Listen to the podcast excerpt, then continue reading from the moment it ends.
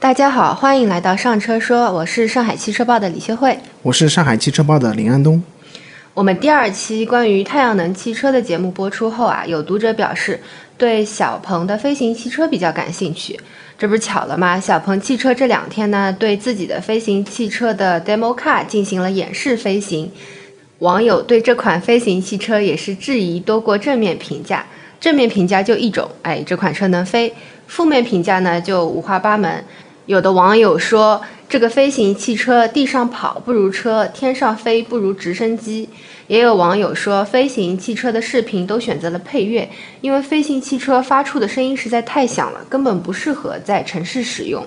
很多汽车企业和科创企业好像都有一个飞行汽车梦。今天呢，我们就来聊聊飞行汽车的那些事儿。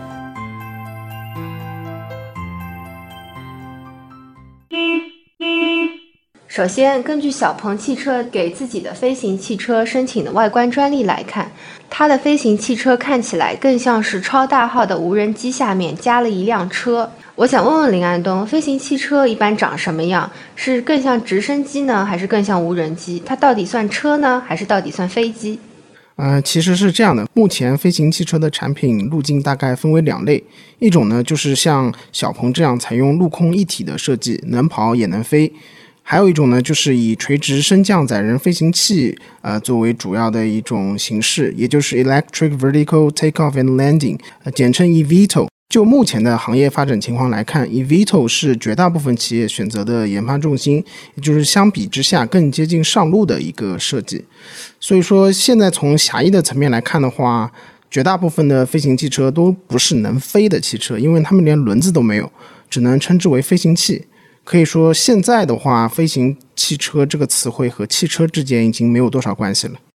那为什么要把飞行器叫做飞行汽车呢？啊，那是因为飞行汽车这个概念呢，是由于地面交通的拥堵，于是人们呢就把目光移到了天上，希望创造出一种既能飞又能跑的交通工具，来缓解这个道路拥堵的问题。按照维基百科的定义呢，最早飞行汽车指的是飞行器和汽车融合，能在飞和跑之间自由切换的一种陆空两用的载具。最早一辆能够上天的汽车呢，在一九三七年就已经试飞成功了。但是这么多年过去之后，飞行汽车的技术已经发生了天翻地覆的变化。因为大家都发现，直接把汽车装上各种能飞的一些硬件之后呢，还是难以实现飞行汽车这四个字。所以，最终现在的技术路线就来到了一个垂直起降飞行器的方向。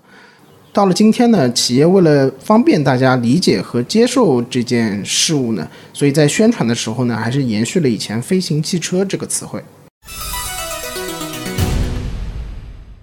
但是现在直升机的研发、制造和应用都已经很成熟了，为什么还有这么多企业愿意不断的去尝试做飞行汽车？首先，第一点，在起飞原理上呢，飞行汽车和直升机是有点像的，因为它们都是垂直起降嘛，不需要像平时坐的飞机那样借助很长的一个跑道来完成那种起飞或者降落，你就可以把它理解成一个放大版的无人机，并且加上了座位是可以载人的。而且实际上，国内最早探索飞行汽车已经在美国上市的亿航智能也是做无人机的。还有的话就是与直升机只有一个旋翼是不一样的，飞行汽车有很多个旋翼和电机模组，就是它们的驱动形式也是不一样的。从飞行汽车的名字也可以看出来嘛，EV 嘛，它是用电驱动的。另外呢，相比传统直升机比较大的噪音来说的话，现在的这种飞行汽车的噪音是要小一些的。所以从安全性和噪音方面，还有运维成本各方面来说，飞行汽车都是要优于传统直升机的。同时，在电气化的架构中呢，呃，飞行汽车还可以跟无人驾驶进行良好的衔接。那据你了解，目前有多少家企业试图打造飞行汽车？嗯，那么根据相关机构的数据显示呢，现在全球飞行汽车的公司数量超过了两百家，主要集中在美国和欧洲地区。这两年，我们国内的一些企业也开始做了。这些企业包括空客，也就是 Airbus，还有波音的一家子公司，这些飞机制造公司，以及阿斯顿马丁、通用、大众这些汽车制造公司，还有像 Uber 这样的科技公司，都有在做飞行汽车。那么近几年呢，中国、美国、日本、澳大利亚这些国家和地区都开始做一些相关的实验了。在三月十四号，日本就有一个在大阪市进行一个试飞的飞行汽车，然后再往前一个月呢，一航旗下的一个自动驾驶的飞行器也在日本进行了一个载人飞行的演示。所以说现在是呃越来越多的实验都开始做了。那这么多家想要造飞行汽车的企业里面，最接近于成功的是哪一家？其实从目前的情况来看呢，就是说你要具体到哪一款产品，或者说哪一个品牌做的飞行汽车是最接近现实的，可以说都不太接近现实。虽然他们已经在做实验了，但是如果从国家近年来的发展来说的话，还是有一些数据可以讲讲的。日本经济新闻网上的一个统计显示，在2012到2018年间，美国提交了584项飞行汽车相关的专利，中国呢是提交了574项。可以说，在近些年当中，中美在飞行汽车领域的呃势头是比较旺的。然后其次的话就是欧洲有307项，再往后就是日本和韩国。那现在距离飞行汽车照进现实还有多远的距离？资本市场又看好飞行汽车吗？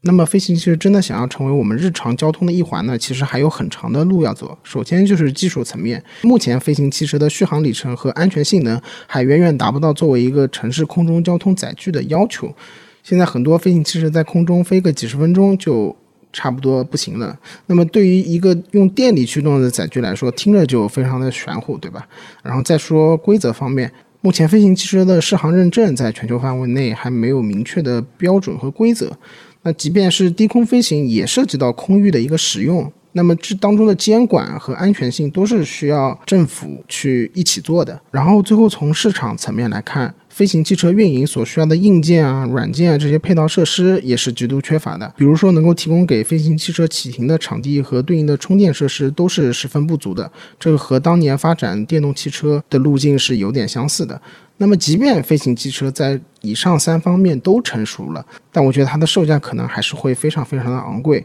所以，即便各方面条件都成熟之后，高昂的成本还是会让缓解交通拥堵这个命题成为一个伪命题。不过，即便是这样，市场还是相对看好飞行汽车的啊。有机构预测，到二零二三年，飞行汽车的全球市场规模会达到三千亿美元；到二零二四年，全球城市空中交通产业的规模将达到一点五万亿美元。所以说，现在飞行。汽车确实还有很长的路要走，但资本市场对这块还是有期待的。像在前年，小鹏也是拿了五亿美元的这个呃融资，所以才有钱去做现在的事情。在这里呢，我总结一下，每一年的消费电子展，就是 CES 上，我们都能看到有新的飞行汽车品牌参展。对于普通消费者而言，直升飞机只有去雪山之类的景点旅游的时候才有适用场景，距离飞行汽车照进现实还有很长的路要走。但创新都是在挫折中摸索出来的，相信在未来很长一段时间内，飞行汽车还会是 CES 的热点，也会有更多的汽车企业和科创企业在这一领域进行尝试。欢迎大家给本期播客留言和评论，我们也会和上期一样抽取几位幸运听众送上小礼品。